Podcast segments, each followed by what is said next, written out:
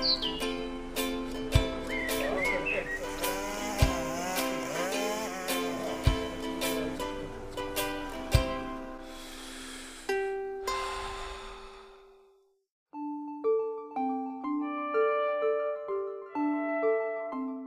dia, boa tarde, boa noite. Estamos no ar com a Natália Mata e com o Elenilson Pereira.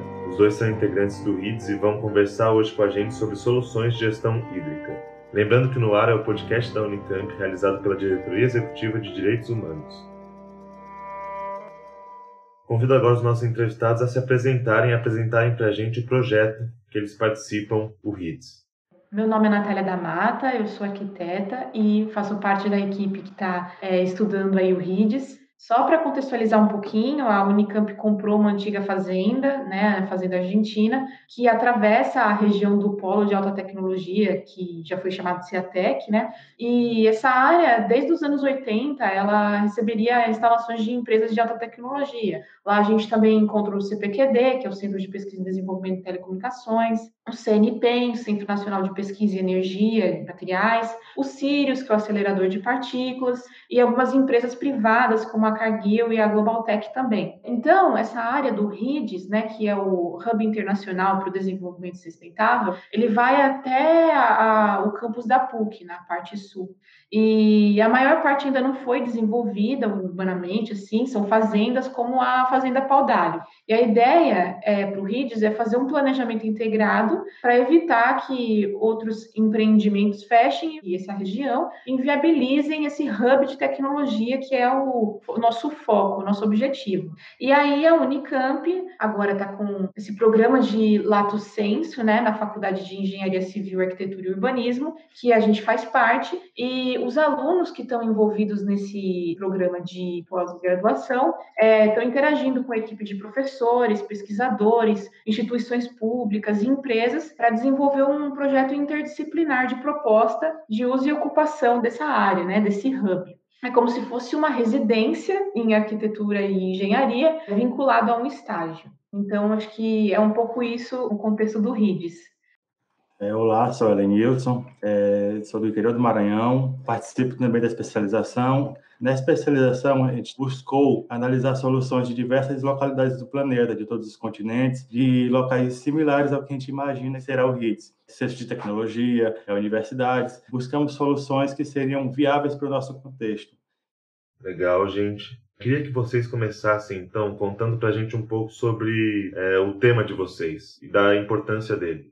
Acho que eu começaria falando da gestão hídrica, né? Que a gestão eficiente das águas, ela é super importante para o desenvolvimento sustentável. Não só por conta do meio ambiente, que é o que a gente já pensa assim de bate-pronto, né? Mas também por aspectos econômicos e sociais. O acesso à água, o saneamento básico, ele tem um importante papel na dignidade humana, na segurança alimentar, na segurança energética e para a saúde humana também, né? Está muito alinhado com a Agenda 2030 da ONU, né? Os 17 Objetivos de Desenvolvimento sustentável.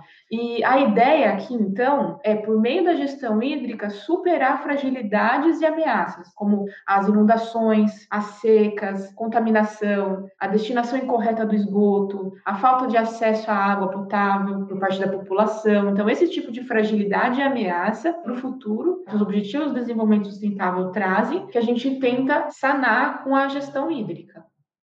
É, quando se trata de gestão hídrica, é importante analisar todos os aspectos, ou seja, a questão das águas são um ciclo que inicia pelo processo de precipitação, passando pelas cidades, onde a gente deve analisar o contexto da drenagem dessas águas, é, evitando possíveis problemas como inundações, entre outros, chegando essas águas no, no seu curso natural, como rios, lagos. Esse aspecto é onde é feito abastecimento da população, coleta para diversos usos tratamento, chegando nas residências, e após isso ela é descartada de alguma forma, seja pela forma de esgoto, ou seja, esse, nesse contexto é importante ressaltar todo esse ciclo, é, analisando todos os processos para um correto manejo dessa, dessas águas.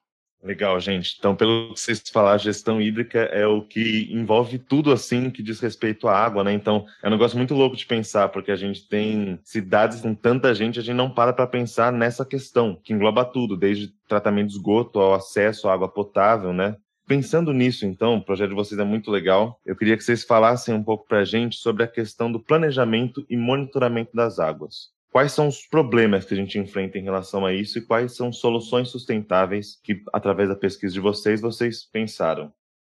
Olha, eu diria sobre planejamento e monitoramento das águas que é interessante que a gente tenha uma, uma visão mais sistêmica. Eu citaria a infraestrutura verde-azul como também uma forma de você fazer o planejamento e o monitoramento das águas, você fazer esse manejo da gestão hídrica. A infraestrutura verde-azul, ela é uma solução que visa atender isso também. E qual é o objetivo? O objetivo dessas infraestruturas são desenvolver e maximizar o que a gente chama de serviços ecossistêmicos. Esses serviços ecossistêmicos, eles são do habitat, e, e as, são as propriedades biológicas que o habitat tem que gera benefício para o ser humano, tanto diretamente como indiretamente. Então, por exemplo, funções de suporte, como a ciclagem de nutrientes, a provisão, como a, a própria alimentação, a regulação do controle de cheias, né? e também é, aspectos culturais, como as próprias atividades recreacionais.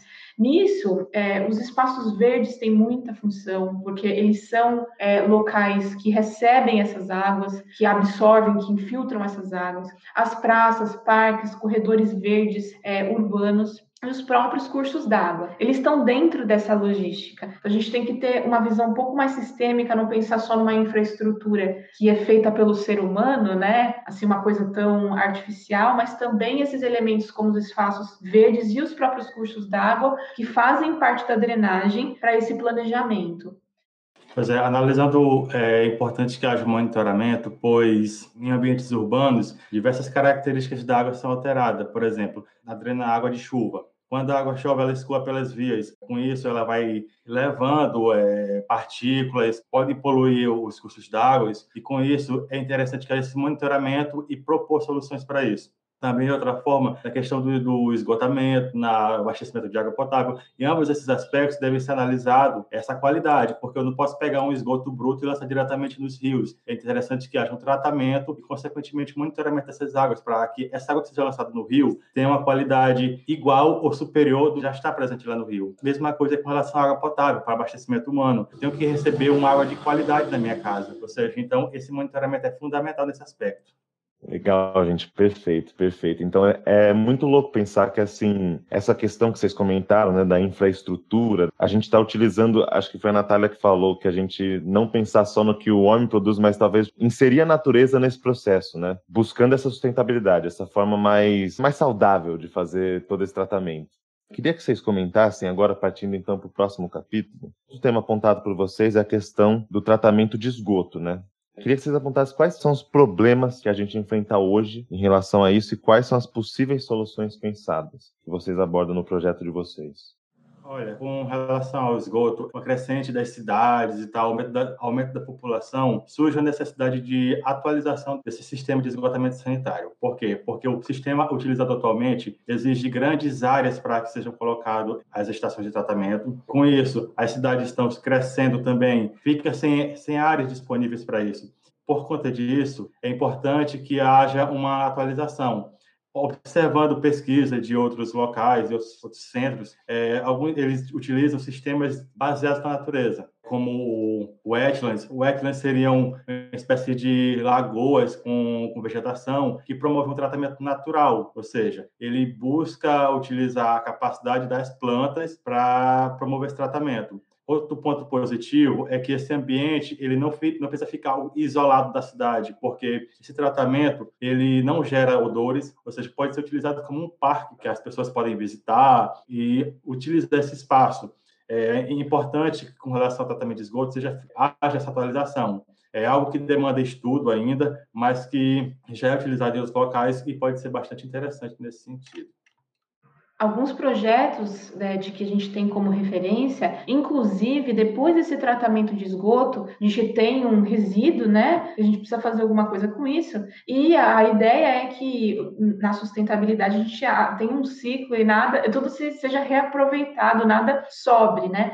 Então, alguns projetos que a gente tem como referência, inclusive tem o aproveitamento desse, desses resíduos para a geração de biogás, né? Então, esse lodo residual é utilizado utilizado para aproveitamento para gerar energia, né, por meio do biogás e, e adubo também. Então, se torna uma coisa cíclica, nada se perde, tudo se transforma, né? Estamos no ar com a Natália Mata e com Elenilson Pereira. Fique no ar com a gente.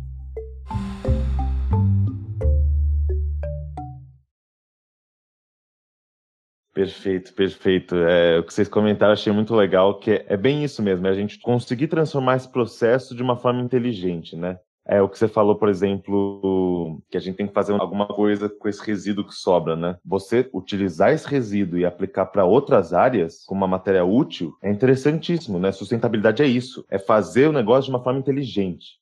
É, Para finalizar, gente, queria que vocês comentassem, então, do capítulo 7, vocês falam sobre as soluções baseadas na natureza, que vocês têm como alvo desafios urbanos gerais, assim, então, altas temperaturas nas cidades, inundações e os riscos às áreas naturais com o crescimento das cidades, né? Queria que vocês comentassem sobre esses problemas de novo e algumas soluções relacionadas à sustentabilidade. É como você falou, diferente da infraestrutura verde-azul, que é para aproveitar os benefícios que a natureza dá, né? As soluções baseadas na natureza são soluções que visam combater desafios urbanos. Como a gente resolve esses problemas? E assim, sempre uma, uma inspiração é a própria natureza. Como que a natureza enfrenta isso, né? Então, acho que eu citaria primeiro o sistema de drenagem sustentável, que é o SUDS, que tem alguns elementos, por exemplo, as biovaletas. O que é uma biovaleta? É uma cava no solo com vegetação, ele geralmente é linear, é, com baixa inclinação, e ele é colocado próximo de vias, de forma que ele absorva, armazene e também transporte essa água para um outro, é, um outro reservatório. A gente também tem os jardins de chuva, que também é uma estrutura semelhante, eles se aparentam ser jardins, então eles têm um componente cético também, mas a principal função deles é armazenar a água durante as chuvas e também infiltrar essas águas, se o solo permitir, de forma que você tenha uma infiltração local da água e ajude o sistema a lidar com as chuvas intensas, né? Então você armazena essa água nos períodos de chuva intensa para que ele não escoe diretamente um outro reservatório e sobrecarregue ele. É, e além disso, o efeito estético. Então você embeleza a cidade ao mesmo tempo que você está ajudando na drenagem urbana. A gente também pode ter um melhor aproveitamento das águas, por exemplo, por meio da escolha das, dessas espécies vegetais que sejam naturais daquele local. Que a gente não tenha gastos excessivos com rega, por exemplo, porque a gente escolheu uma vegetação exótica de outro lugar que exige um tratamento que não é natural daquele local. Além dos dispositivos citados, outro importante é com relação ao reservatório de retenção ou detenção, que são dispositivos que armazenam esse excesso de água de chuva, ou seja, os períodos que, de chuva intensa é responsável por armazenar essa água e vai liberando aos poucos. Esses reservatórios, eles podem ser de duas formas. O de retenção, que ele fica uma lâmina d'água permanente, ou seja, passou a chuva, continua a água, fica um lago normal, pode ser utilizado para questão estética mesmo, para visitação. E o de detenção, após a chuva intensa, ele vai esvaziando aos poucos, ou seja, nos períodos secos ele fica totalmente vazio, que pode ser utilizado nesses períodos como parques, inclusive tem alguns casos que a gente viu campos de futebol, ou seja, utilizados para o lazer, é, que tem uma dupla função. Ele no período chuvoso ele funciona como um dispositivo de drenagem sustentável e no período seco pode funcionar como um ambiente de, de lazer. Portanto, a intenção dos dispositivos baseados da natureza é essa: utilizar as características já presentes na natureza para o controle de inundações, nesse caso. Outros dispositivos também é as wetlands, que as wetlands é, funcionam na questão do esgoto, que elas promovem o tratamento é, desse esgoto é com base nas características das plantas, ou seja, as raízes promovem essa filtração inicial, é, remoção de, de, de agentes poluidores e colocam o efluente final com uma qualidade melhor. Inclusive, existem vários exemplos, a gente viu nessa produção do nosso, do nosso arquivo aqui, é, alguns exemplos na China, que eles utilizam desses dispositivos numa, no parque industrial, ou seja, com alta capacidade poluidora, que eles tratam essa água é, basicamente com wetlands. Em outros locais também no Brasil também, a gente viu no Parque da L'Oréal, no Rio de Janeiro, eles tratam a água com esses dispositivos baseados da natureza, ou seja, utiliza tanto na questão de água de chuva, no manejo de águas pluviais também, como no tratamento de esgoto.